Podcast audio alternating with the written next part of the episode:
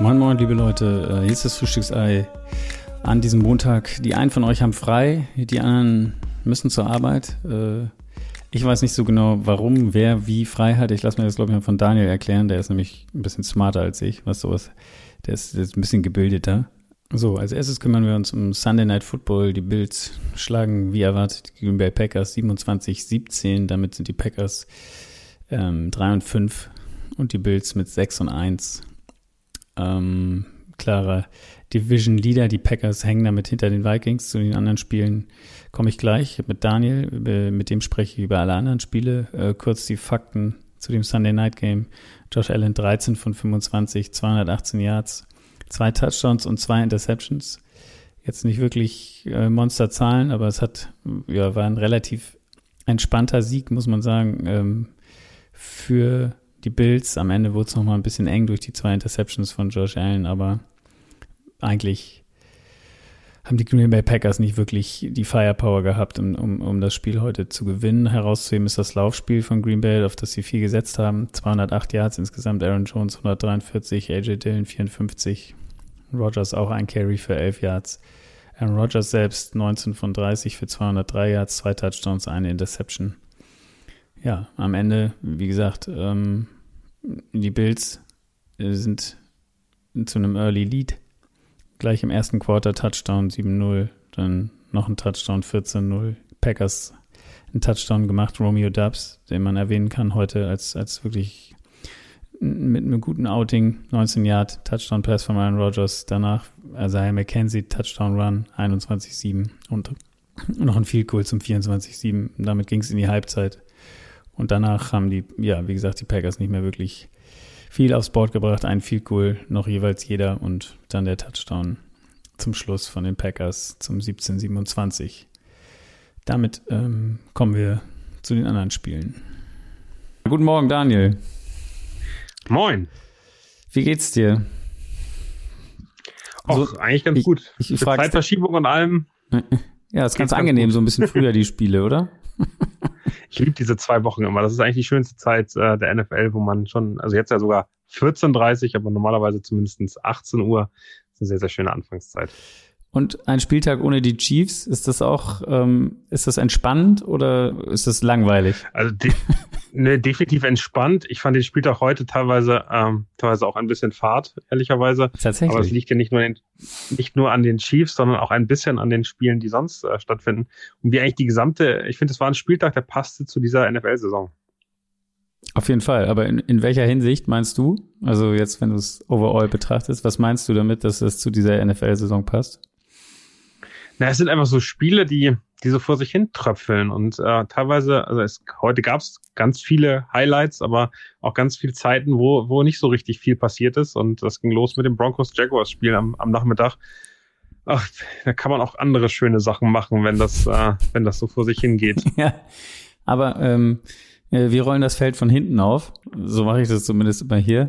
Und äh, steige eher mit den späten Spielen ein. Und hab gedacht, du hast es angesprochen, Broncos, Jaguars, hat dich jetzt nicht so umgehauen, da kann man Schöneres machen. Bei dem ersten Spiel, was wir jetzt besprechen vom heutigen Abend, gilt wahrscheinlich ähnliches.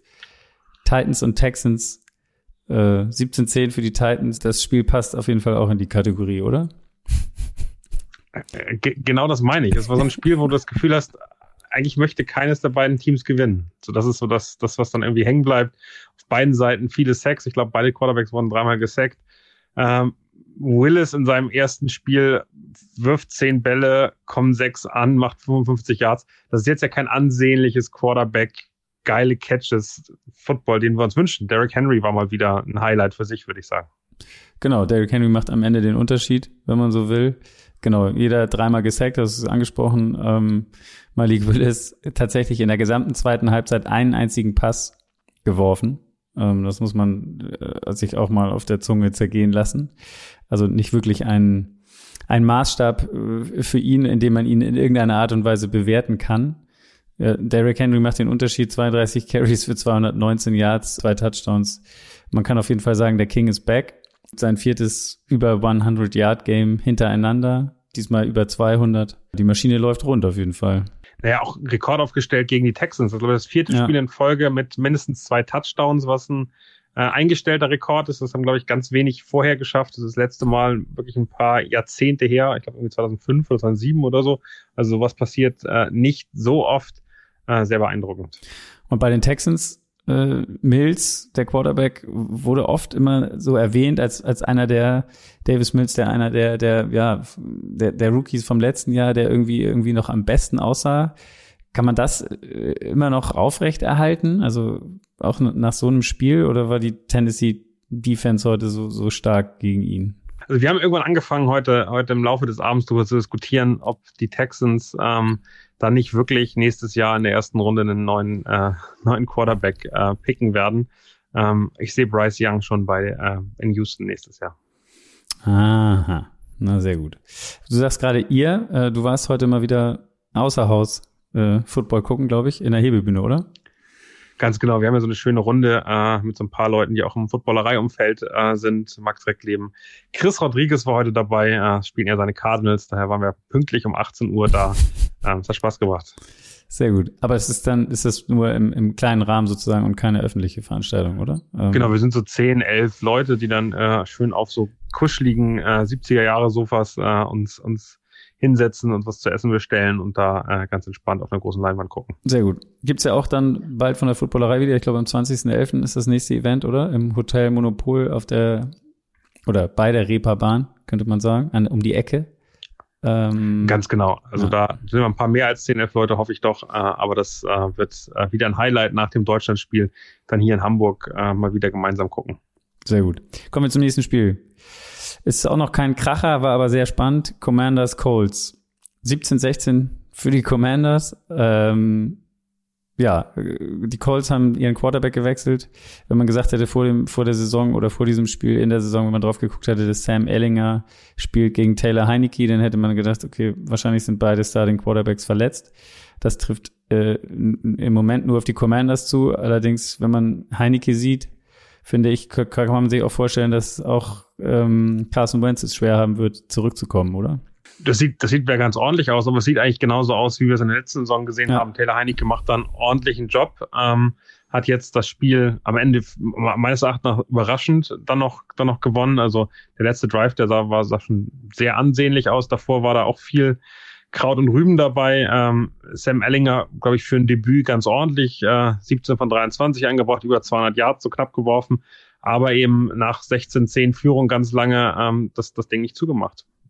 Genau, ist auch die Frage, also haben sich, würdest du jetzt sagen, da was, oder gibt es einen Unterschied, hast du einen Unterschied feststellen können zu Matt Ryan bei den Colts ähm, und jetzt Sam Ehlinger? Also ich meine, die Frage hat sich wohl zu diesem Spiel vielleicht e-, eventuell eh nicht gestellt, weil, weil, Matt Ryan ja auch verletzt gewesen ist oder ist, äh, war aber an der Seitenlinie. Aber ähm, ja, also kein, keine Turnovers hat sich Elinger zumindest geleistet. Dafür, die hat ja äh, Matt Ryan in letzter Zeit viel produziert. Er ist auf jeden Fall auch mobiler.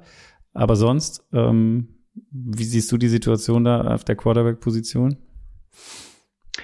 Also ich fand, dass die Colts auch letztes Jahr ein Team waren, was durch Jonathan Taylor ähm, dominiert worden ist aus dem Backfield heraus. Und wenn ich den jetzt vergleiche mit dem Spiel, was sie davor hatten und äh, King Henry, äh, dann mir angucke, dann, dann weiß ich gerade nicht so richtig, was mit Taylor los ist. Dann teilweise verletzt und angeschlagen, dann kam er wieder raus.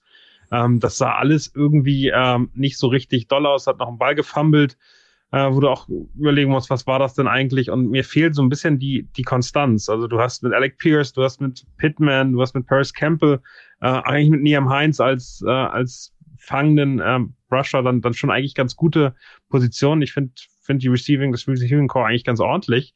Und, ähm, und Ellinger sah jetzt nicht, und Ellinger sah nicht schlecht aus, sah nicht, nicht gut aus, aber ich glaube, es ist schwer zu bewerten, was der wirklich kann. Ich bin ein bisschen enttäuscht von Jonathan Taylor in dem, in dem Team, in dem, dem Match. Okay, ja, du hast es angedeutet, eigentlich war äh, der Drops schon so ein bisschen gelutscht. ähm, oder man hatte das Gefühl, die Colts können, können ja den Sieg mit nach Hause bringen, aber der letzte Drive und auch gerade Terry McLaurin hat dann einen geilen Ball gefangen, äh, der mit den er quasi gleichzeitig mit Gilmore, äh, dem äh, Defensive Back der, der Colts, fängt, ihm mit denen aber aus der Hand reißt und mit dem Ball äh, an der One-Yard-Linie zu Boden geht. Das war sowieso ein Spiel für Terry McLaurin, der, glaube ich, in dem Stadion äh, als, als Kind schon im, im Stadion gesessen hat mit seinem Vater, der da College-Spiele gemacht hat und sogar auch äh, ja aus dem Staat kommt und in dem Staat Highschool-Football gespielt hat. Also für den sicherlich ein, ein, ein, ein cooles Homecoming sozusagen mit sechs Catches und 113 Yards. Ähm, hat er auf jeden Fall einen maßgeblichen Anteil gehabt an dem Comeback der Commanders. Gut, kommen wir jetzt mal zu den, zu den besseren Spielen. Sind, ja. aus, dem, aus dem Learning. Für mich beide Teams zeigen genau das. Sie sind im Nirgendwo der Tabelle. Äh, die werden nicht um die Playoffs mitspielen. Die werden, so wie es gerade aussieht, auch nicht um die ersten zwei, drei Picks im Draft äh, mitspielen. Also am Ende auch die Frage, was, was nehmen die mit aus dieser Saison? Und ich glaube, das wird für beide echt ganz schwierig sein, weil Taylor Heineke ist die Zukunft, Sam Ellinger, gucken wir, vielleicht wird es das in den nächsten Spielen, aber ähm, auch dann wieder so ein bisschen die Frage, wo stehen die Teams eigentlich in den nächsten Jahren? Und das heute war so ein Kennzeichen auf, das könnte noch länger im Nirgendwo äh, weitergehen. Genau. 49ers Rams. Die 49ers wie immer gegen die Rams gewinnen sie in der Regular Season 31-14. Man, man könnte es auch am Ende so runterbrechen. Angeblich gab es ein Duell um CMC zwischen diesen beiden Teams. Die 49ers haben CMC äh, Christian McCaffrey bekommen und oder haben mehr geboten als, als die Rams und haben ihn bekommen und das hat sich am Ende, heute man könnte man sagen, heute in diesem Spiel ausgezahlt.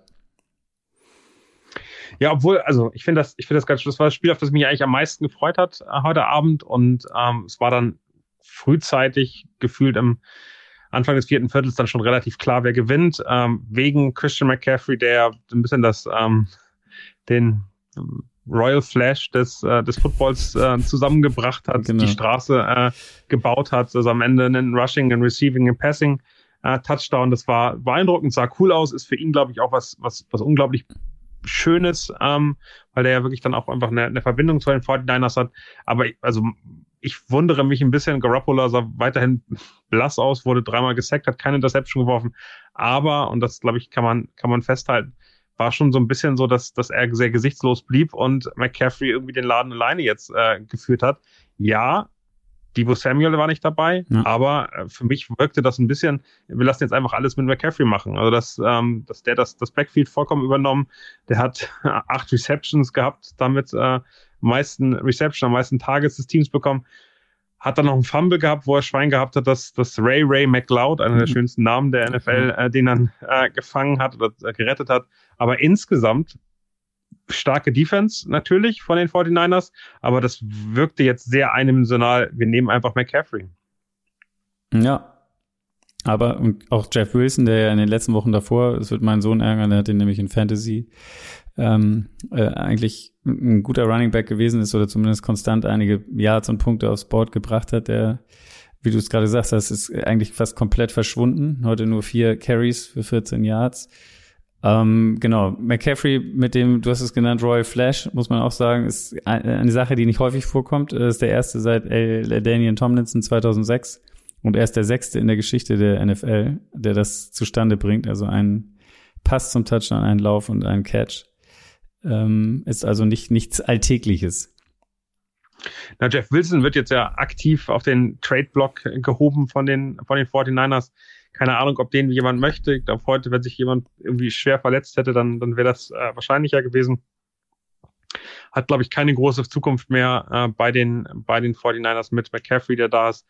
Aber ähm, mal sehen, was dieses Team kann. Ist auf jeden Fall mit der Verstärkung müssen die dieses Jahr in die Playoffs, müssen Gas geben. Das, der Sieg war unglaublich wichtig. Die stehen jetzt 4-4, haben damit in der Division, glaube ich, noch alles an Möglichkeiten, weil die insgesamt ähm, dann doch relativ ausgeglichen ist. Äh, vielleicht die Seahawks aktuell ein bisschen die, die Nase vorn, aber ähm, ansonsten ist, ähm, ist, ist das ein schwieriges, ähm, gar nicht so einfache Situation für die 49ers. Und die Rams, die sahen bisher noch viel schlimmer aus, als sie heute aussahen. Heute ging das ja sogar einigermaßen. Cooper Cup mal wieder ähm, sehr dominierend und ein bisschen Alan Robinson haben wir auch gesehen. Ja, kommt so langsam, äh, hat man das Gefühl, aber. Ja, der immer noch einer der meisten Red Zone Targets überhaupt in der Liga und damit raus relativ wenig gemacht, auch heute kein Touchdown. Hat auch ein paar Drops gehabt, die so ein bisschen merkwürdig aussahen. Eine dumme Strafe ich, äh, noch hinterher. Das stimmt. Hat sich noch ein bisschen äh, nach einem Catch ähm, daneben benommen. Und ähm, ich glaube, was, was ganz interessant sein könnte, ist eben, wenn Ben Jefferson wieder wirklich wiederkommt, der ist jetzt von der IR aktiviert, also kann jetzt wieder spielen. Äh, mal gucken, wie der sich in den nächsten Wochen ähm, da entwickelt und was für eine Rolle der dann einnimmt. Gut. Also 49ers 4-4, Rams 3-4, ähm, um es mal in der Division zu belassen. Ähm, Giants Seahawks. Eine, die erste Niederlage seit langem für die Giants dem 6 und 1 Start. Jetzt frage ich dich mal provokativ. Ähm, nee, nicht provokativ, aber also 27-13 für die Seahawks. Sind die Seahawks äh, realer als die Giants? Was würdest du sagen? Na, erstmal, erstmal bin ich ein bisschen enttäuscht. Äh, Nico ist in den USA und guckt sich dann Falcons Spiel an. Vielleicht lag es daran. Die Giants ein bisschen beleidigt. Ähm, und scheinbar scheint der Hype Train ja äh, die Bremse gefunden zu haben. Ähm, und ähm, naja, es ist eben ein bisschen die Frage, das haben wir jedes Jahr in den letzten Jahren eigentlich gehabt, was sind die Riesen der NFL und was sind die Scheinriesen? Und äh, die Giants haben für mich immer noch die ganz, ganz große Gefahr, einfach wirklich ein Scheinriese zu sein, die nicht schlecht sind, die sich diese sechs Siege auch erarbeitet haben, die dann auch eine guten, gute Chance haben, in die Playoffs zu kommen, die aber gleichzeitig vielleicht nicht ganz so gut sind, wie dieser, ähm, dieser Rekord aktuell aussieht. Die haben mit Saquon Barkley einen, einen unfassbar starken, das war man heute auch, da waren also gar nicht so weit gekommen, aber was der für was der auch für eine, für eine, für eine Bewegung Moves, nach rechts ja. und links hat, unfassbar krass. Ähm, aber Daniel Jones ist am Ende auch wieder nur Durchschnitt 17 von 31 angebracht, nicht mal 200 Yards, wurde fünfmal gesackt.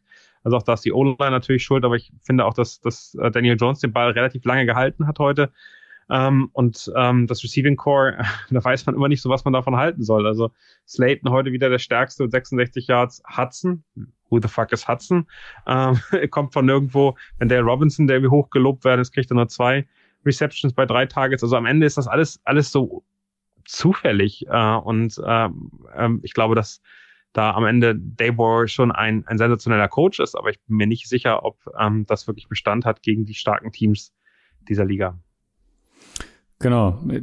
Überraschend auf jeden Fall fand ich die, die Stärke der, der, Giant, äh, der Seattle Defense, die, die ja irgendwie die eine der fünf schlechtesten vor dieser, vor diesem Spiel war. Die haben in der ersten Halbzeit kamen die Giants auf ganze 46 Yards für die gesamte erste Hälfte. Also auch, äh, ja, quasi nicht vorhanden gewesen. Und am Ende waren dann auch noch zwei Fumbles von Richie James, ähm, ja, ausschlaggebend am Ende für die Niederlage. Also die, die, diesmal hatte nicht Daniel Jones oder der hat sich ja da extrem verbessert, muss man sagen, was Turnover angeht. Ähm, aber die zwei Fumbles von Richie James haben insgesamt zehn Punkte für, für Seattle aufs Board gebracht danach. Ähm, das war auch auf jeden Fall ein, Difference Maker heute. Ja, ich finde, Will Diesley kann man da mal nennen, wie unfassbar schnell der da auch nach dem äh, Special Team ja. dann auf dem Ball lag. Also das war, das war echt gut reagiert und äh, damit dann den Sieg sicher gemacht. Der sieht auf jeden Fall klarer aus vom Score, als er am Ende war. Ich glaube, das Spiel war lange wirklich auf der Kippe und, und sah knapp aus. Äh, Im letzten Viertel haben, haben die Giants dann schon so ein paar Fehler gemacht. Äh, eben gerade diese Richie James äh, Fumble, aber auch äh, insgesamt nicht mehr ganz so ganz so stark dastehen. Ich finde, sie haben Kenneth Walker richtig gut äh, ähm, eingehalten und da ist nicht viel passiert. Am Ende, da wurde es ein bisschen stärker, danach den, den Touchdown-Run gemacht, wo er eigentlich auch hätte getackelt sein müssen und dann irgendwie sich frei gerissen hat. Aber 18 Carries, 51 Yards ist jetzt nicht so doll. Ähm, Geno Smith wirkt immer realer. Also am Ende dreimal gesackt, aber ja. hat ordentlich, ordentlich gespielt, hat zwei Touchdowns gemacht, hat keine, keine wirklich bescheuerten ähm, Turnover produziert der Mann wird immer, wird immer klarer. Das wird kein Top-Quarterback dieser Liga werden, aber er ist eben, also was man immer sich erhofft von Leuten wie Garoppolo oder von Stafford oder von wem auch immer. Ich finde, das liefert er auch ab und da kann er scheinbar extrem gut mithalten und äh, der pädagogische Ansatz von, äh, von, von Seattle Seahawks und Pete Carroll scheint da zu wirken. Auf jeden Fall. Auch noch zu wählen Tyler Lockett. Also ich glaube, das Spiel hätte, also äh, Tyler Lockett äh, auf der Höhe des Spiels gewesen wäre am Anfang oder oder ja bis, kurz, ich weiß gar nicht, wann er seinen ersten richtigen Catch dann hatte hinten raus. Also am Ende hatte er doch fünf Catches für 6, 63 und ein, ein Touchdown, aber es hätte deutlich mehr sein können, was sicherlich auch Ginos ähm, Statistiken noch besser hätte aussehen lassen. Auch Goodwin hatte so einen ganz komischen äh, Ball, den er, also ein, einzelne Reception, die er, glaube ich, nicht gefangen hat, die ganz, also die auch völlig glaube ich, durch die Hände mehr oder weniger ging. Ja. Lockett total krass. Wo der Ball ist halt dann quer durch die Hände gegangen, ist, glaube ich, gegen den Helm so ein bisschen gegangen und dann raus. Genau. Äh, wo du auch denkst, okay, auf dem Niveau von dem Quarter, äh, von dem Wide Receiver erwartest du eigentlich, dass der so einen Ball fängt. Äh, aber passiert. Gut. Das waren die späten Spiele. Ähm, kommen wir zu den frühen. Du, das, das früheste war Broncos gegen Jaguars. Kutsche, wie gesagt, hat sich geweigert, heute ähm, im Frühstücksei aufzutreten.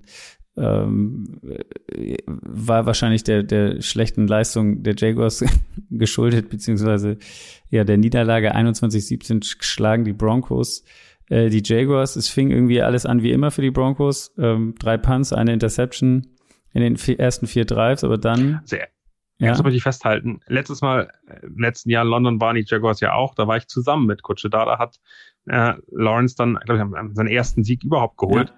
Äh, jetzt geht er ohne mich nach, nach London und dann geht das eben so aus. Ich wollte es nur mal gesagt haben. Hat er, hat er dich nicht gefragt? Kutsch, Kutsch und ich waren zusammen in den USA und immer hat das Team gewonnen, auf das wir gesetzt haben, das wir haben wollten. Die Chiefs, Texas Tech, Buccaneers mit Tom Brady wollten wir gewinnen sehen. Also wirklich durch die Bank und jetzt lässt er mich hier zu Hause, dann muss er eben so eine Niederlage äh, erleiden. Das tut mir leid.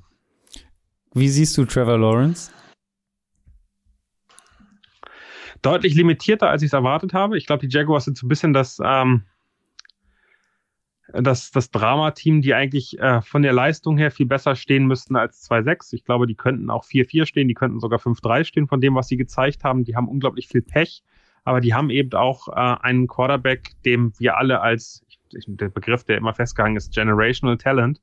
Ähm, und ich glaube, dass, dass Trevor Lawrence noch relativ viel lernen muss. Ich hatte so ein bisschen einen ähm, kleine Dokumentation zu ihm in den letzten Spielen gesehen, wo dann die Experten schon sagen, okay, da ist einfach technisch noch nicht alles 100 Prozent. Der Stand ist teilweise äh, nicht ordentlich, es steht teilweise sehr, sehr ausgestreckte Beine, was ein bisschen Stabilität wegfallen lässt. Die Schultern sind nicht ganz gerade, sind so ein bisschen schräg. Also äh, für unter uns Golfern, was man beim Golf haben möchte, möchte man im Football ja nicht haben. Die Schultern sollen gerade sein. Äh, und ähm, sobald er das, das nicht macht, sobald er so in so einem Laufen den Ball wirft, äh, ist Trevor Lawrence eben noch relativ unsicher und dann verhaut er die Bälle auch und dann kommen so welche zwei Interceptions wie heute raus. Ich glaube, das ist eben, der ist noch nicht ganz da und ähm, der muss noch, der muss noch ein bisschen was machen. Ich glaube, das letztes Jahr war wirklich ein verlorenes Jahr. Also ich glaube, da ist er unsicherer geworden.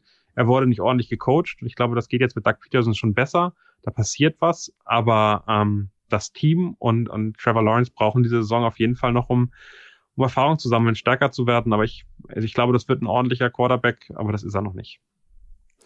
Travis Etienne noch zu erwähnen bei Jacksonville, der jetzt, äh, nachdem sie, ähm, wie heißt der, Robinson, Robinson? Doch, Robinson zu den Jets getradet haben, Travis genau, Etienne. James Robinson. Genau, der, der, der Leading Back, äh, heute auch 24 Carries, 156 Yards, ein Touchdown, also Karrierebestwert. Ähm, hat aber nicht alleine, er alleine hat äh, nicht gereicht. Wie gesagt, du hast gesagt, Trevor Lawrence zwei Interceptions, ähm, Russell Wilson auch eine, ein Touchdown ähm, geworfen, Letarius Murray ein Touchdown, Melvin Gordon äh, ein Touchdown, also beide Running Backs ähm, von Denver. Und dazu noch Jerry Judy ein Touchdown für Denver. Russell Wilson, also hast du so ein bisschen, wenn wir sagen, Trevor Lawrence stagniert so ein wenig, sagen wir mal, ähm, Russell Wilson einen Tick verbessert nach dem Beginn des Spiels. Also das Gefühl gehabt, ähm, zumindest drei ordentliche Drives von 75, 98 und 80 Yards hingelegt und ähm, jeweils mit einem Touchdown abgeschlossen. Die Drives, ähm, ja, ist das ist da eine Entwicklung zu sehen oder war das dem schlechten Gegner heute geschuldet?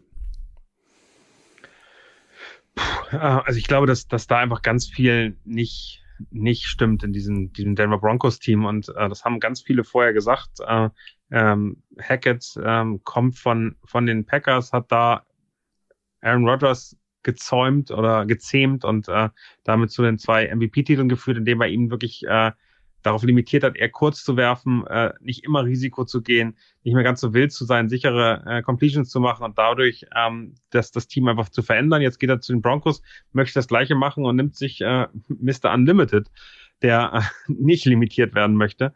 Und ich glaube, das ist ein ganz großes Problem, dass, dass da wirklich überhaupt nichts zusammengepasst hat.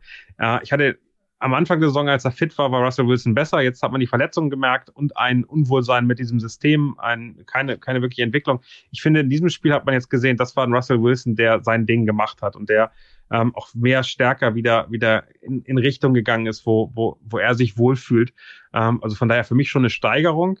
War das gut? War das auf einem Russell Wilson-Niveau, wo der mal war, weit, weit, weit weg? Und ich glaube, ähm, das, da muss, also die Broncos sind noch nicht kein, kein Team, was funktioniert. Und das, ähm, das hat man ganz klar heute gesehen, aber Russell Wilson wollte. Der wollte dieses Spiel gewinnen und er hat es am Ende dann auch äh, mit seinem mit seinen Würfen und seiner Qualität gewonnen. Force Quarter Drive, man hat auch gesehen, der Touchdown am Ende, äh, wie er sich da gefreut hat, da hat man das Gefühl gehabt, da fällt auf jeden Fall einiges ab, so wie er quasi sein, das war so ein bisschen so ein Frustjubelschrei, den er da rausgehauen hat äh, mit einer mit einer dicken Faust. Und äh, ja, man hat gesehen, die, die, Erleichterung ihm angesehen. Gut. Ja, ich meine, das, der kriegt ja auch mit, dass, dass sich ja, die halbe Football-Welt lustig macht darüber, dass er irgendwelche, irgendwelche, ähm, keine Ahnung, High-Knee-Runs im, im, im Flugzeug. Flugzeug macht. Und, äh, und der möchte jetzt auch zeigen, was er kann. Und ich glaube, den nervt das tierisch. Nathaniel Hackett ist trotzdem weiterhin für mich da auf dem Schleudersitz. Also der, ich glaube nicht, dass der bis zum Ende der Saison äh, Head Coach der Broncos bleibt. Ah, ich glaube schon.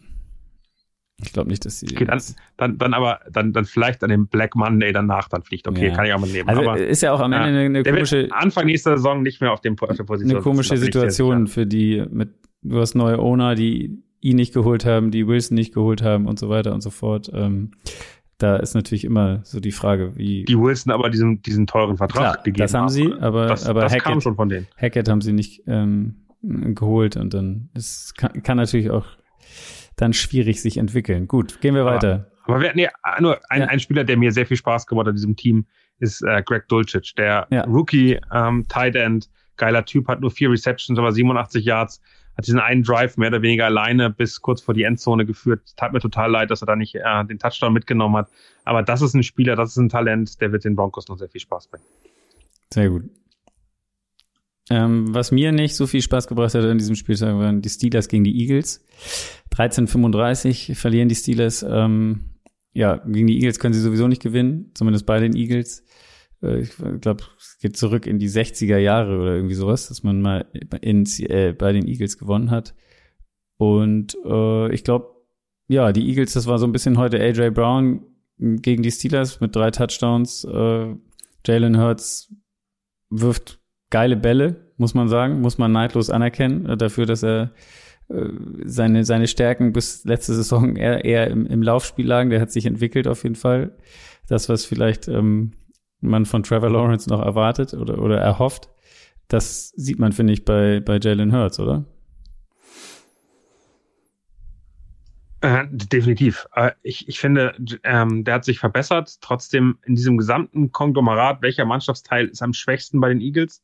Würde ich immer noch sagen, der Quarterback. Also es klingt gemein, aber ich finde, diese Mannschaft ist auf allen Positionen so unglaublich stark. Auch Miles Sanders, den wir gesehen haben, insgesamt, also das, das, ähm, die Running Backs, da ist immer noch ein Boston Scott, da ist immer noch ein Kenneth Gainwell. Äh, und sie haben eben dann sogar einen Gardner Minshew, den wir heute in ein paar Snaps gesehen haben, der immer noch ein bisschen überlegt, was er macht. Sie haben AJ Brown äh, und heute auch wieder dann Donovan Smith überhaupt nicht gesehen. Also der hat zwar fünf Receptions, 23 Yards, aber das war ja nichts für sein Niveau. Ein Zach Pascal, der von den Colts kam, da ist ein Goddard auf, auf Titan. Also da ist einfach so unglaublich viel Tiefe in der Offense, aber eben auch in der, in der Defense, die jetzt mit, mit Robert Quinn ja nochmal verbessert worden ist im Pass Rush. Also am Ende sehe ich da ein Team, was sehr komplett ist und ähm, wo Jalen Hurts sich sehr gut einbringt, wo er sauber aussieht, wo er glänzen kann. Äh, aber immer noch für mich die schwächste Position bei den Eagles. Aha, na gut. Lassen wir das mal so stehen. Um, und, und, Pittsburgh, glaube ich, da muss man ganz klar sagen, können die bitte aufhören, Spiele zu gewinnen. Da, da muss ein richtiger Rebuild hin, auch wenn diese Defense gerade so stark ist. Das tut mir, das tut mir auch weh darum. Aber ähm, es ist die Gefahr, dass sie wieder so einen halben, so einen halben Rebuild machen und ja, dann am Ende irgendwie in so einer halben Saison landen. Die Defense ist ja nicht stark. Also, solange ähm, TJ Watt nicht auf dem Platz ist, TJ Watt ist sie nicht stark. Wiederkommt, ist sie wieder in Ordnung. Also, ja, ich glaube, genau, aktuell ist es die schlechteste, ah. die schlechteste Sack-Defense, die schlechteste Defense in ganz vielen Bereichen, aber der, der kann das schon wieder zusammenbringen. Aber insgesamt aktuell ein Team, was definitiv gucken sollte, so schnell einen richtigen Rebuild zu machen und die richtigen Charaktere für einen Restart zu finden. Auf jeden Fall. Ich bin, wie gesagt, es ist, es ist krass. Ja, keine Ahnung. Wir brauchen jetzt nicht tief in die Steelers ein, einsteigen, aber ähm, 6-6 für Pickett. Äh, Jalen Warren sieht besser aus als eine G. Harris. Ähm, ja, also äh, ich, ich bin gespannt, wie sich das, wie sich das äh, entwickelt. Ähm, am Ende ist es, wird's eine Learning Season, glaube ich. So deutet es sich jetzt bis jetzt im, im Moment an. Und es wird wahrscheinlich auch die erste unter 500 Saison von Mike Tomlin werden. Davon gehe ich zumindest mal aus. Und ähm, dann wird man sehen, wie, wie sie sich in der Offseason und ähm, für die nächste Saison aufstellen. Gut, kommen wir zu einem Spiel, das auf jeden Fall mich äh, ziemlich begeistert hat, weil es, weil es war so ein Shootout, besonders im vierten Viertel. Die Panthers gegen die Falcons. Ähm, hat dich das auch äh, begeistert oder euch in der Hebebühne? Also spannend war es auf jeden Fall. Ich weiß nicht, ob es ein qualitativ hochwertiges Spiel am Ende war, was einen begeistert hat, aber ähm, ich finde es super interessant zu sehen, wie die Carolina äh, Panthers ähm, nach dem Abgang ihrer ihrer Silverware, würde man in den USA sagen, ihrer besten äh, Kräfte mit Christian McCaffrey auch mit Robbie Anderson vielleicht nicht der beste Receiver, aber auch ein starker Spieler prinzipiell, dass die dann wirklich so zurückgehen und so sich, sich weiterhin zeigen, ist, ist wirklich äh, aller Ehren wert und ähm, wirklich schön zu sehen. Ich glaube auch um mit Baker Mayfield und auch mit Sam Darnold äh, hätten die dieses Spiel nicht so lange so knapp halten können. Auf der anderen Seite wirklich, wirklich bitter, ähm, wenn dann ein Kicker mit Finero zweimal ähm, das Ding verbaselt. Ja, also ich find's, ich find's krass. Ich, ich frage mich bei beiden, das ist, gilt, gilt nachher auch noch für die Saints, so, ähm, als hätten die Panthers wahrscheinlich in dem Moment, wo sie alles weggetradet haben, nicht mehr damit gerechnet.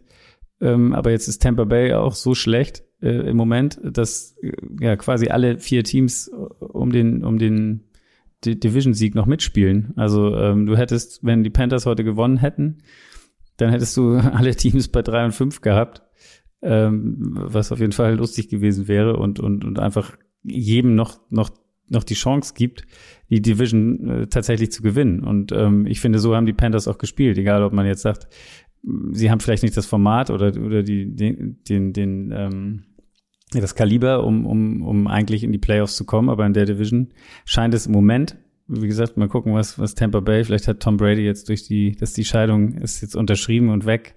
Vielleicht wird er dadurch ein bisschen freier und auch das, das ganze Team, ich weiß es nicht, keine Ahnung, was das für einen Einfluss hat. Aber ähm, ja, die, die spielen auf jeden Fall äh, mit, mit Herz und du hast es angesprochen, also diese, dieses vierte Viertel, da gab es jeweils zwei Führungen für, für, für beide Teams und am Ende, du hast zwar den Kicker angesprochen, man muss aber auch die, die Strafe von DJ Moore äh, mit einfließen lassen, zumindest erwähnen. Also äh, die Panthers kommen zurück mit einer mit einem Hail Mary äh, ganz am Ende des Spiels äh, auf DJ Moore, der fängt den Ball tatsächlich in der Endzone und äh, dann nimmt er den Helm ab und bekommt dafür eine Strafe. Ähm, und das bedeutet, dass der Extrapunkt so weit nach hinten ging, jetzt nicht äh, äh, auf 60 Yards oder so. 48 Yards. 48 Yards, genau. Und ähm, ja, Pinero verballert das Ding. Dadurch ist es überhaupt nur äh, ein Gleichstand gewesen und geht wahrscheinlich in die Overtime.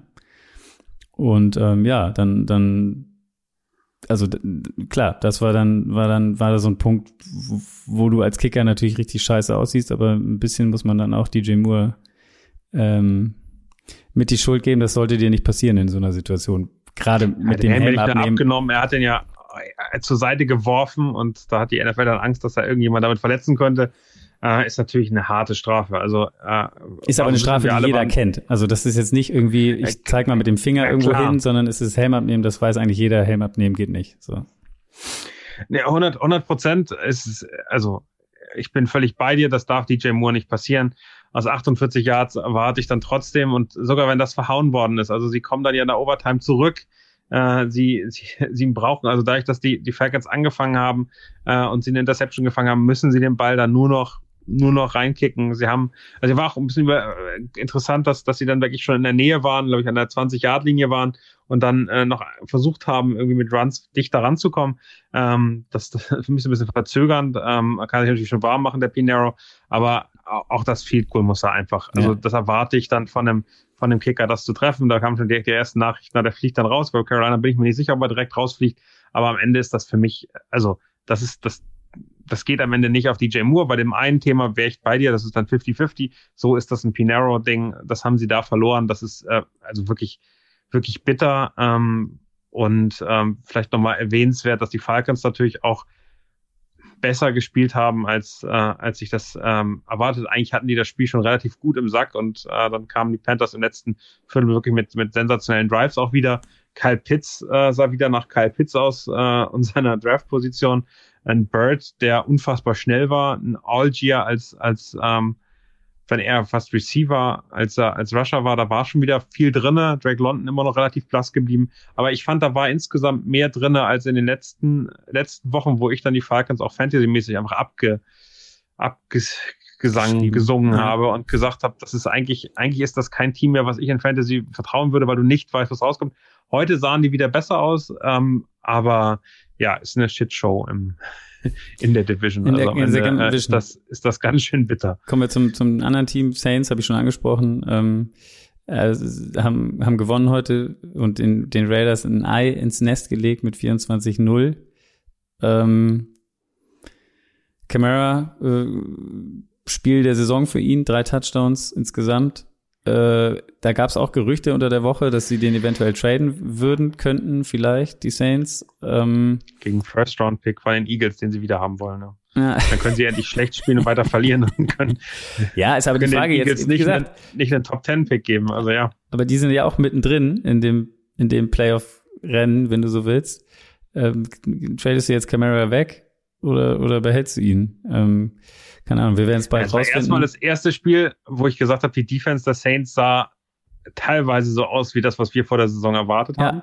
Da haben wir ja schon gesagt, die sieht eigentlich ganz gut aus. Dann haben sie uns die ähm, bei den Chiefs die die Top-Spieler Dan Sorensen und äh, den Honey Badger weggenommen, äh, aber auch der sah wieder besser aus. Aber insgesamt und äh, Kay Passer und no, ja auch. Also am Ende sah das die Defense einfach besser aus und man muss ehrlicherweise sagen, wie schlecht waren diese Raiders. Also das äh, das finde ich erstaunlich ähm, zu null gegen die Saints, das ist dann irgendwie denen auch nicht, nicht würdig. Äh, und klar, die Saints haben jetzt eine realistische Chance, äh, in die Playoffs zu kommen. Man muss mal sagen, also die, diese Statistik ist auch ein Knaller, ähm, die auch alles beschreibt. Die Raiders haben bis zur Two-Minute-Warning im vierten Viertel es nicht geschafft, über, äh, also über die Mittellinie zu kommen. das muss man sich mal, also ich meine, das muss man, ja, das musst du erstmal schaffen. Und das mit so Leuten, Devonta Adams, okay, war wohl krank. Oh. Hunter Renfro. Ja, Devonta Adams war krank. Genau. Waller gar nicht also gespielt. Hunter Renfro sieht eh nicht so wirklich gut aus diese Saison, aber trotzdem. Also Josh Jacobs auch kein Faktor. Natürlich lagen sie schnell hinten. Ähm, aber ähm, das, aber was sie die letzten Woche Spiele ausgezeichnet alles kaputt hat. gelaufen. Ja, eben, sag und jetzt ich ja. Du den, gibst du dem nur 10 Carries und, und der macht ja noch, noch 4,3 Yards pro. Das ist ja in Ordnung. Also wenn man überlegt, der war das 10 Carries, 4,3 Yards, wenn du den einfach laufen lässt und das, das stabil hältst, dann kriegst du in, in drei Versuchen immer deine 10 Yards. Also am Ende äh, verstehe ich dann, äh, verstehe ich auch wirklich das, das Play-Calling nicht. Ähm, und äh, Derek Kaya draußen war Stidham drinne äh, auch nicht viel besser. Äh, am Ende, am Ende ist das wirklich enttäuschend, was dieses Team zeigt. Und die Raiders müssen diese Saison Stand heute einfach mal sagen, das ist gelaufen. So schön, dass wir uns Davante Adams geholt haben, schön, dass wir irgendwie alles verstärkt haben, äh, besseren Pass Rush. Diese Saison wird das nichts mehr. Nee. Das sieht so aus. Devonta Adams auch nur ein Catch. Wie gesagt, er war angeschlagen. Man gab lange Fragezeichen darüber, ob er spielt. Äh, Josh McDaniels, ja, sieht danach aus, als wenn er auch in seiner nächsten Station als Head Coach in, zumindest in der ersten Saison nicht unbedingt glücklich wird. Äh, bleibt abzuwarten. Kann man sich nächste Saison dann wieder über um Bailey Zappi und äh, Mac Jones noch Genau. Wer von denen, wer von denen wird es dann da richten? Genau. Dann kommen wir doch, äh, wenn du hast sie gerade angesprochen, die Patriots gegen die Jets. Äh, die Patriots gewinnen 22-17. Um, Mac Jones hat gespielt von, von Anfang an. Ähm, ich glaube, der Quarterback, der mehr in der Kritik steht, ist auf jeden Fall äh, Zach Wilson nach diesem Spiel. Und ich, ich fand es ganz gut, weil es passt zum Frühstücksei. Gab es eine Schlagzeile, ähm, die, die war so, oder eine Zeile.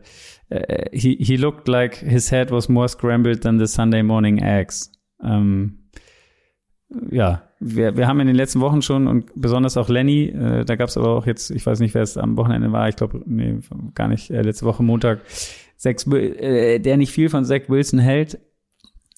Ähm, das hat heute das noch mal ein bisschen unterstrichen und auch unter der Woche war schon zu hören irgendwie aus von Jet Speedwritern und so weiter, dass man da auch drüber nachdenkt oder dass es sein könnte, dass, dass äh, Zach Wilson da eventuell gebencht werden könnte. Ähm, ja, wie, wie, wie hast du das wahrgenommen? Also am Ende schenken die Jets es ja so ein bisschen weg auch. Ich glaube, das, das Spiel war für die Jets unfassbar wichtig. Äh, die haben jetzt, glaube ich, 13 Spiele in Folge gegen die ja. Patriots verloren. Das ist dann schon irgendwie eine Demütigung, äh, wenn trotz einer, einer bisher nicht so dollen Saison die Patriots zu Hause bei den Jets im MetLife Stadium gewinnen. Also ich glaube, das Spiel, also davor habe ich das Gefühl gehabt, die Jets wussten gar nicht, wie sie gewinnen und dachten, hä, was passiert denn hier eigentlich? Ähm, jetzt hat sich Brees Hall, wahrscheinlich deren aktuell in der Offense wichtigster Spieler, verletzt. Sie haben James Robinson so einen halben Ersatz geholt, der jetzt irgendwie schon gespielt hat, der auch ein paar Carries gemacht hat. Michael Carter müsste aber eigentlich der, letzte Saison ja gar nicht so schlecht aussah, eigentlich der Ersatz äh, sein. Auch da, also das Run-Game war nicht vergleichbar mit denen der letzten Wochen, muss man ganz klar und deutlich sagen. Und die Bedeutung von Zach Wilson ist wieder gestiegen. Und ähm, der, ich kann mich an kein Spiel erinnern, wo Zach Wilson mich so richtig überzeugt hat. Also kein einziges. Der wirft 41 mal, 20 kommen an, der macht natürlich sensationelle 355 Yards. Aber auch drei Interceptions, gibt die Turnover und die guten Feldpositionen dann den New England Defense, die da echt, die, die wartete ja drauf, die freuten sich drauf. Also äh, McCourty, der dann da, da steht und sagt, geil, das, genau das möchte ich haben.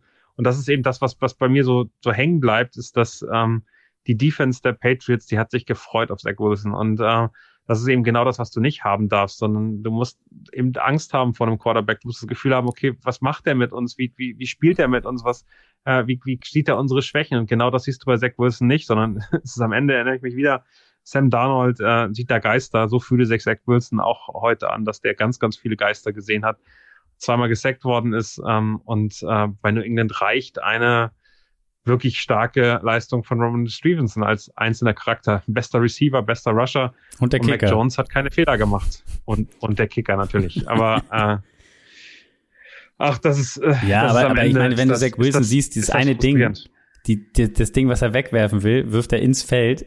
Äh, also er will den Ball ins ja. Auswerfen und wirft ihn so, dass, dass er im Feld bleibt und ihn ein, ein Patriot fängt. Also das war für mich die absurdeste Interception, die, ja, die man lange gesehen hat. Und äh, das zeigt, glaube ich, dann auch am Ende, was, dass da noch einiges fehlt, wenn du, wenn du, wenn du es nicht mal hinkriegst, den Ball ins Auszuwerfen, sondern der dann im Feld bleibt.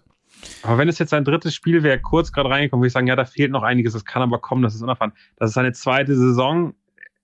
Er hat es auch viel reicht. gefehlt, muss man also, aber auch sagen, verletzt, Ende, ne? Also letztes Jahr auch ein paar Spiele, dieses Jahr ein paar Spiele. Nee, aber auch das, auch das ist ja ein Skill. Durability ist am Ende auch ein Skill, den du in der NFL äh, anbringen musst. Und der beste Quarterback im Jets-Kader ist aktuell leider Gottes Joe Flacco. Und äh, äh, das sagt eigentlich alles über dieses Team, das, das ansonsten unfassbar talentiert ist. Die stehen nicht ohne Grund immer noch bei 5-3, äh, wo man sagen muss, okay, die haben eine extrem gute Defense, die haben eine ordentliche Offense, wo einiges an, an Spielern, einiges an, an, an Qualität da ist. Ich wundere mich immer noch Elijah Moore, der weg möchte, der jetzt ja eigentlich, also der war letzte Saison super und der hat äh, ganz viel Skills, die du gut einsetzen kannst. Aber am Ende fehlt da der Quarterback, das haben wir lange genug gesagt, äh, bei anderen Teams, äh, hallo nach Denver, ähm, aber da fehlt der Quarterback, um erfolgreich zu sein. Das hat sich jetzt in dem Spiel gezeigt und mit Zach Wilson hat Bill Belichick äh, gemacht, was er wollte. So sieht's aus. Das ist ja auch immer ein Fest für Bill Belichick mit solchen Quarterbacks. Gut. Bears Cowboys 29, 49. Cowboys, ähm, ich glaube, nach diesem Spiel kann man sagen, man sieht auf jeden Fall den Unterschied, was Dak Prescott äh, dem Team bringt äh, und was Cooper Rush dem Team nicht gebracht hat, hätte wahrscheinlich. Ähm, wobei man sagen muss, es wurde zwischenzeitlich, also es ging ratzfatz los und die Bears waren weit hinten, dann kamen die Bears nochmal ran auf 23, 28. Ähm, und dann, ja, sind, äh, haben die Cowboys nochmal äh, angezogen, könnte man sagen, und äh, haben das Ding am Ende locker nach Hause gebracht, 49, 29.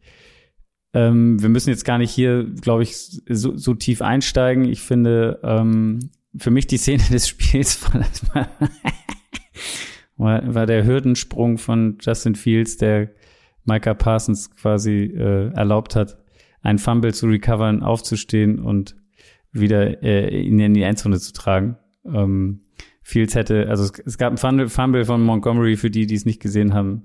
Und äh, Micah Parsons hat ihn recovered. Äh, Justin Fields steht vor Micah Parsons, quasi muss ihn nur berühren, weil er am Boden liegt, aber äh, Justin Fields springt einfach über ihn rüber, ohne ihn zu berühren. Und Micah Parsons steht auf und rennt das Ding dann in die Endzone.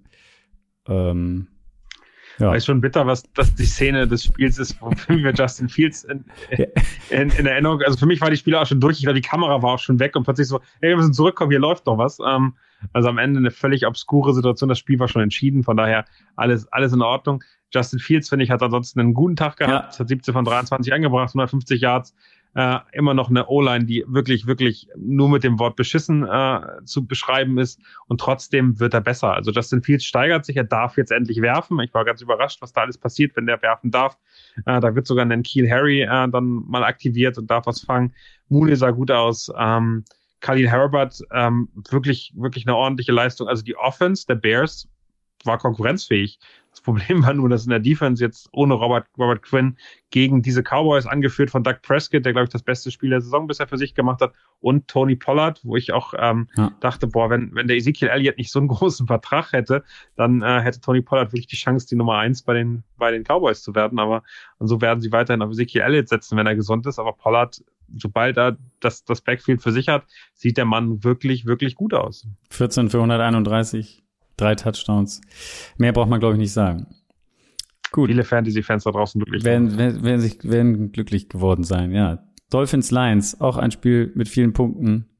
Dolphins gewinnen gegen die Lions mal wieder. Ähm, die Lions, äh, ja, wie eigentlich immer, 31-27, äh, nachdem sie auch da, muss man sagen, offensiv eigentlich ein gutes Spiel machen aber die Defensive ist einfach nicht in der Lage, auch nur irgendeinen Gegner irgendwie, man, man, man kann jetzt nicht sagen, die Dolphins Offense ist irgendein Gegner, aber ähm, trotzdem schaffen sie es einfach nicht, äh, mal ihre Punkte äh, oder genug Punkte zu machen, um das, was, was ihre Defense dann hergibt, wieder auszubügeln, oder?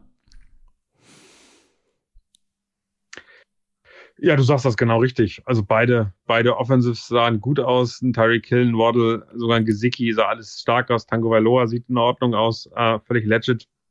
Und äh, bei Detroit sieht das auch gut aus. Also das Receiving Team insgesamt mit Hawkinson, mit Raymond, mit St. Brown, mit auch Swift, der wieder da ist, der ähm, gar nicht so viele Carries hatte, äh, aber, aber erstmal da war im, im, im Passing Game wieder eine Rolle gespielt hat. Das sieht alles wirklich, wirklich gut aus. Ähm, solange die Defense hinten aber alles wieder einreißt, ist es schwierig, so ein Spiel zu gewinnen. Äh, es war am Ende knapper als gedacht im vierten Viertel ist dann noch relativ wenig passiert ähm, und äh, die Lions haben in der zweiten Hälfte dann auch nicht mehr so viel hingekriegt. Also die Defense der Dolphins hat sich da, glaube ich, besser angepasst, äh, aber diese Offense kann was.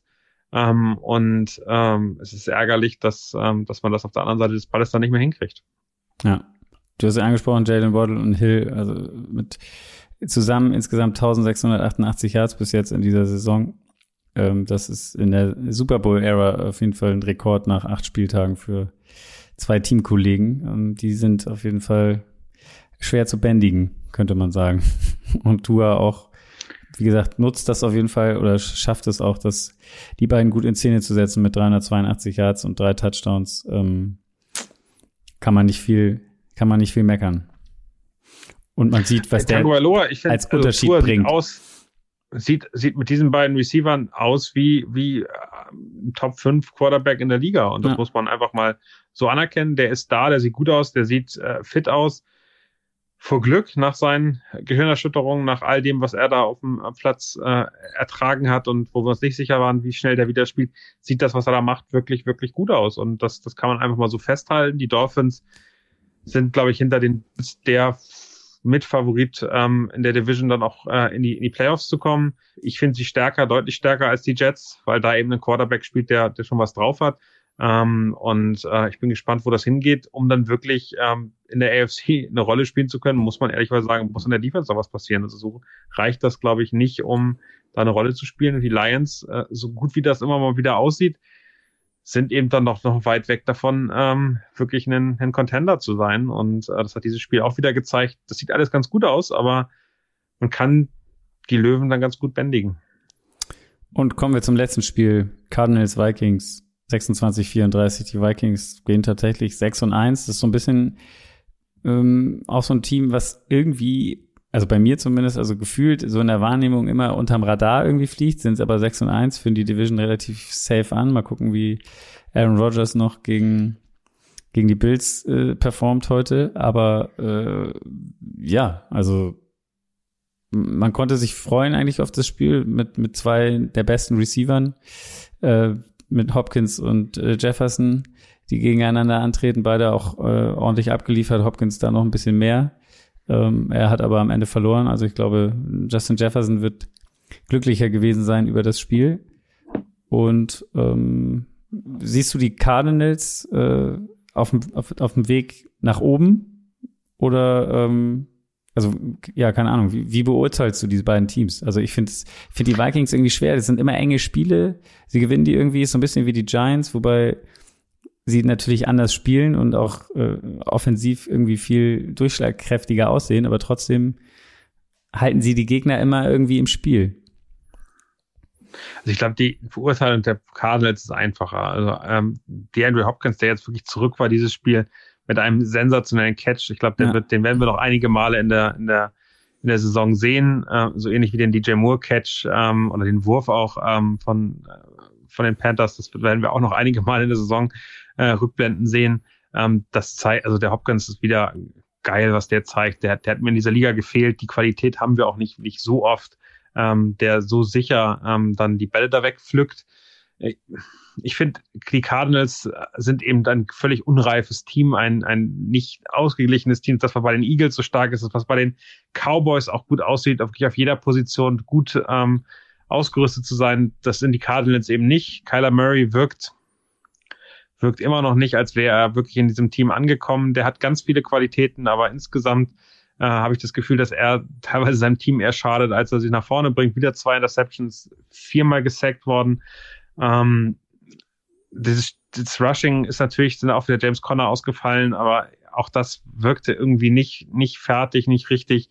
Ich habe kein richtiges Gefühl, was außer Hopkins in den Receiving Callers, Rondell Moore sah super gut aus, äh, aber taucht dann eben auch wochenlang ab. Ähm, es ist insgesamt, glaube ich, ein Team, was, was so ein bisschen vermurkst worden ist, weil man direkt ähm, von einer Ära in die nächste starten wollte, da irgendwie sehr viel Altlasten dabei genommen hat, sich teilweise vielleicht auch falsch entschieden hat. Insgesamt ein Team, was mit der Defense, glaube ich, keine Chance hat, auch, auch in der in der eigenen Division äh, wirklich nach vorne zu kommen, was ärgerlich ist, weil da unglaublich coole Spieler und coole Talente drin sind. Und die, die Vikings, ähm, die schwelen ja die ganze Zeit schon so ein bisschen so durch die, durch die Liga, die letzten Saison, alle ein bisschen enttäuschend. Ähm, Kirk Cousins stand sich oft selbst im Weg äh, und äh, hat aber eigentlich mit Jefferson, mit äh, auch mit KJ Osborne gute Receiver. Äh, David Cook, da müssen wir gar nicht drüber sprechen, sensationeller Spieler. Auch ein Alexander Madison völlig, völlig äh, in Ordnung. Ähm, und die Defense fängt sich an, so ein bisschen zu fangen. Ähm, den Smith heute mit drei Sacks, mit vier Tackle for Loss.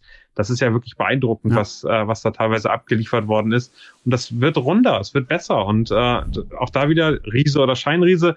Ich bin mir auch nicht ganz sicher, dass das wirklich ein Riese ist, aber auch diese sechs Siege haben die Vikings ähm, völlig zu Recht einge eingefahren gegen Gegner, die sie geschlagen haben. Und jetzt müssen sie eben dann auch beweisen, dass sie das, das die Saison zu Ende bringen und ähm, sich da weiter steigern. Genau. So, das, ich hoffe, wir haben, glaube ich, kein Spiel vergessen. Also man kommt ja manchmal durcheinander bei diesen ganzen. Hast du, hast du schon Spiele vergessen am Frühstücksei? Äh, nicht wissentlich. okay. Wie ist das eigentlich? Du musst mir noch eine Sache erklären. Gerne. In welchen Bundesländern ist jetzt morgen Feiertag und in welchen nicht? Ist nur in Hamburg Feiertag? Nein. Nee, ist nicht nur in Hamburg Feiertag. In den norddeutschen Ländern, ich glaube, es haben sich Mecklenburg-Vorpommern, Niedersachsen, Schleswig-Holstein und Hamburg zusammengetan. Ähm, da ist äh, vor ein paar Jahren, weil wir einen Feiertag zum Ausgleich gegen die ganzen äh, südlichen Bundesländer dazu bekommen haben, äh, die haben sich, da haben sich die Länder zusammengetan und haben gesagt, es gibt eben äh, diesen 31. Oktober, Reformationstag, ähm, also weniger Katholiken, mehr äh, Protestanten, deshalb Reformationstag, äh, der frei ist. Äh, Berlin und ein paar andere, ich glaube nur Berlin, äh, haben sich darauf geeinigt, dass sie gerne äh, den Weltfrauentag frei haben wollen. Finde ich auch super. Ich hätte den auch gerne dazu noch genommen. Ähm, deshalb haben die im Frühjahr ähm, einen Tag frei. Ah, okay. äh, das heißt, bei uns ist es hier so, dass wir Montag frei haben. Bayern und Baden-Württemberg haben Dienstag frei. Ähm, da glaube ich, leben auch extrem viele Leute dann diesen Brückentag, um ein verlängertes Wochenende zu haben. Also da, glaube ich, sind auch relativ viele ohne Arbeit morgen, heute, wann auch immer. Dann also für die, die in, wenn ich es jetzt richtig, Hamburg, Niedersachsen, Nieder Niedersachsen nicht, aber äh, Mecklenburg, Niedersachsen, achso, Niedersachsen und Mecklenburg-Vorpommern, die uns da hören, die uns da jetzt hören, die können sich also wieder hinlegen oder bleiben einfach liegen oder denen wünschen wir einen, einen schönen freien Tag und allen anderen äh, wie immer das Frühstücksei auf dem Weg zur Arbeit sozusagen. So könnte man es dann zusammenfassen. Ganz genau. Sehr gut. Dann habe ich das auch verstanden, weil ich ganz verdutzt war, dass Remo meinte, er muss morgen arbeiten. Und ich war so, hä? Wieso musst du denn arbeiten? Der hatte den Weltfrauentag schon. Der muss, ja. muss man gar nicht irgendwie sich schlecht fühlen. Der hatte seinen freien Tag, den wir nicht hatten in diesem Jahr schon. Und das ist völlig okay. Sehr gut. Daniel, vielen Dank. Wir sehen und hören uns. Ganz genau. Bis dahin. Ja, euch einen schönen Tag. Ciao. Ciao.